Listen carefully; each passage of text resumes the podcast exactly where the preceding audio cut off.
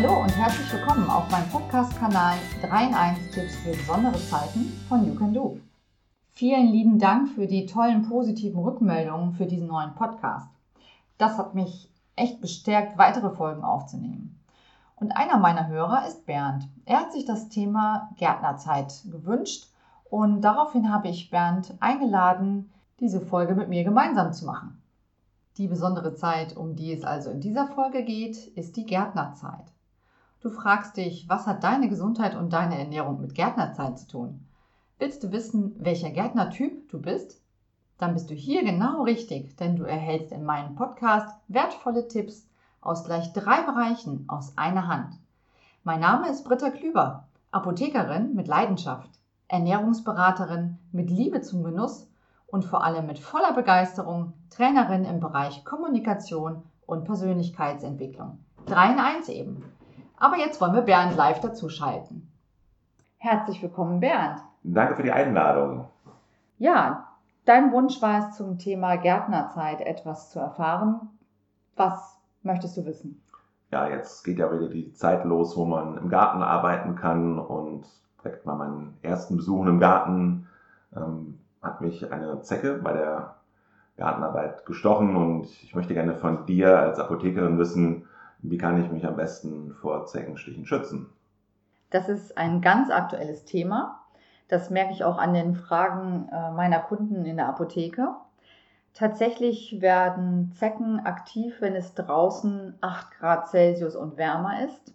Ja, deine Frage war, wie man sich vor Zecken schützen kann. Allgemein gebe ich erstmal den Tipp, wenn du im Garten unterwegs bist, ziehst du dir am besten geschlossene Kleidung an. Das heißt also festes Schuhwerk und lange Hose und ein langes Oberteil. Viele meiner Kunden glauben, dass die Zecken von Bäumen fallen oder auch springen können. Das muss ich hier klarstellen, das ist nicht der Fall. Denn Zecken krabbeln langsam die Grashalme hoch und wenn dann der Wirt, sprich du, vorbeikommst, heftet sich die Zecke ja an dich und wandert an dir entlang. Und was, was macht die Zecken eigentlich so gefährlich? Zecken können Krankheitserreger übertragen und dort zum Beispiel bei uns Krankheiten auslösen wie die Borreliose oder die FSME.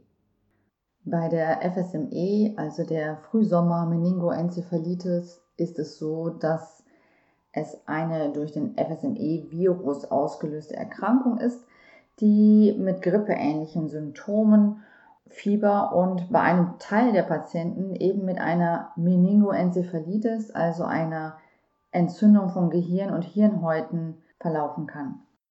Das Problem einer FSME-Erkrankung liegt darin, dass man die eigentliche Erkrankung ursächlich gar nicht behandeln kann.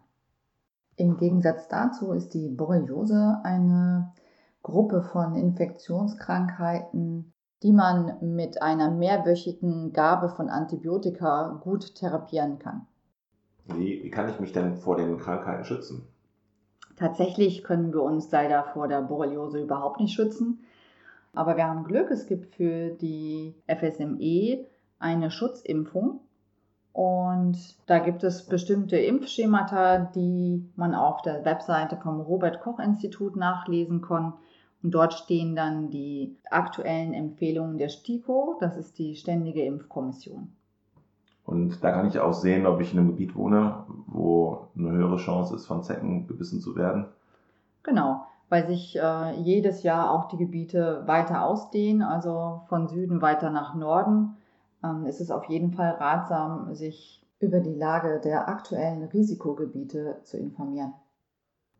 Wenn es dann doch passiert und mich eine Zecke beißt, was mache ich dann am besten? Ja, Bernd, am besten heißt es schnell zu handeln.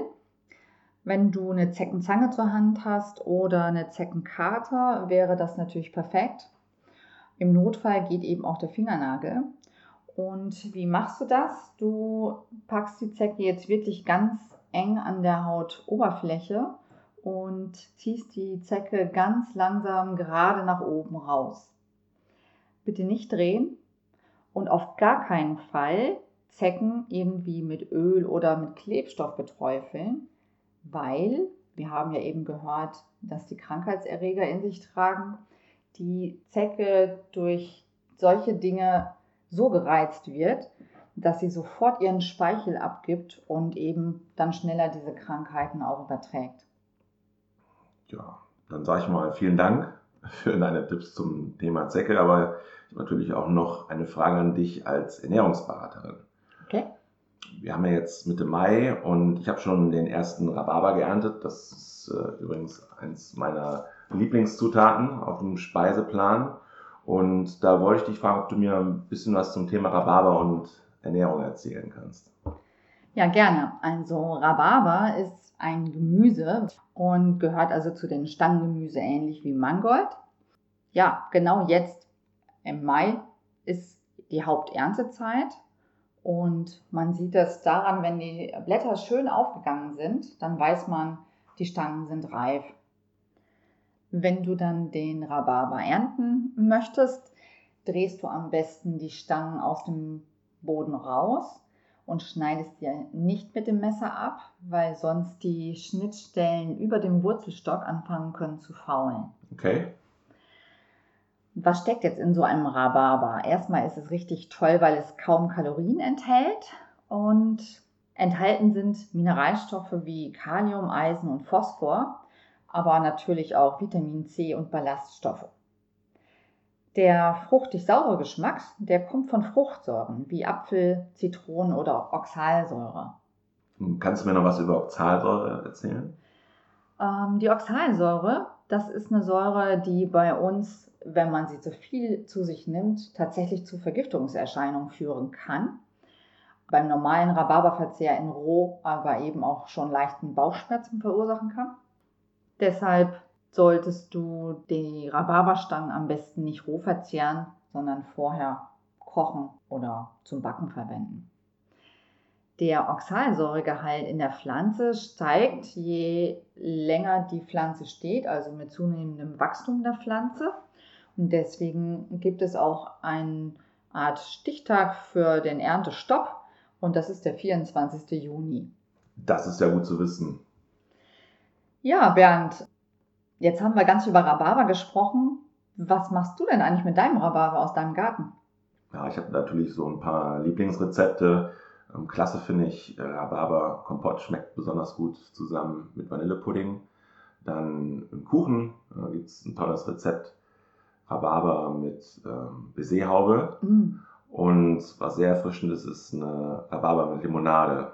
Und die kann man dann äh, zu einer Schorle machen. Und wenn du möchtest, kann ich dir meine Lieblingsrezepte da mal zur Verfügung stellen. Dann kannst du die ja auf deiner Webseite posten.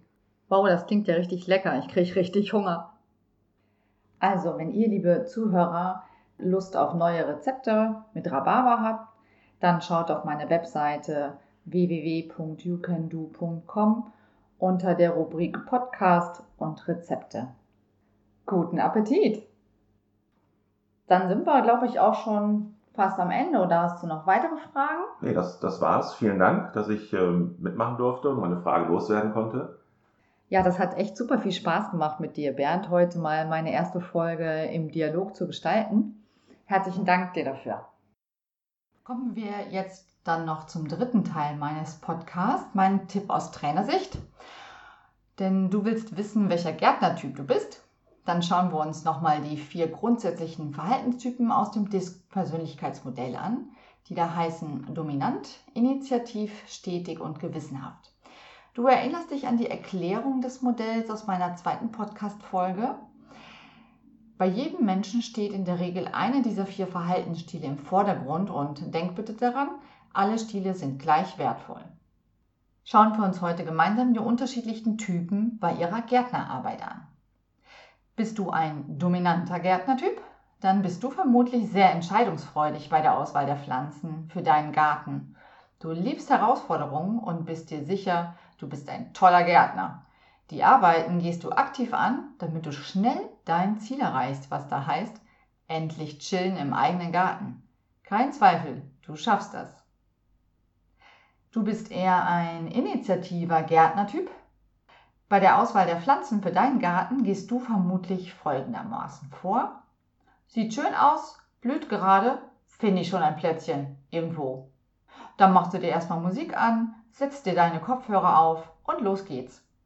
Beim Pflanzen- und Unkrautjäten hast du bereits die nächste Gartenparty vor Augen. Und bist du dann endlich fertig, brauchst du ein dickes Lob und ganz viel Anerkennung für dein Werk. Dein Verhalten ähnelt mehr dem stetigen Gärtnertyp? Dann bist du vermutlich sehr geduldig, auch wenn das Unkraut noch so hartnäckig ist. Du bleibst dran. Alles läuft bei dir reibungslos, da sich das Gärtnern ja jedes Frühjahr in gewohnter Weise wiederholt. Oft ist dein Garten eine wahre Blütenpracht, deren Farben harmonisch aufeinander abgestimmt sind. Denn hier soll sich schließlich jeder einfach nur wohlfühlen. Oder bist du etwa der gewissenhafte Gärtnertyp? Dann hast du den Fokus auf die Sache. Alles, was du zum Gärtnern brauchst, ist da. Du bist perfekt vorbereitet. Vermutlich hast du eine große Auswahl an Gartengeräten, die in den Testberichten mit sehr gut abgeschnitten haben. Du hältst alles stets in Ordnung und bei der Auswahl deiner Pflanzenwild hast du dir schon im Vorfeld viele Gedanken gemacht über die perfekte Anpflanzzeit, geeignete Düngemittel, die Zusammensetzung der Erde, eine optimale Bewässerung oder auch um die präzisen Erntezeiten. Nichts kann eine gute Analyse ersetzen. Na, wo hast du dich oder jemanden Bekannten gerade wiedergefunden? Wenn du erkannt hast, wie unterschiedlich wir Menschen ans Gärtnern herangehen, steigert das enorm die Akzeptanz und das Verständnis füreinander. Dann klappt es auch mit dem Nachbarn. So, das war's mit meinem Podcast 3 in 1 Tipps von Jukendo zur Gärtnerzeit. Wenn ihr, liebe Hörer, weitere Ideen oder Themenwünsche habt, schreibt sie mir gerne. Bis dahin sage ich, bleibt gesund, hört wieder rein. Bis dann. Tschüss, eure Britta. Tschüss. So, und jetzt probiere ich dir ans Rezept aus.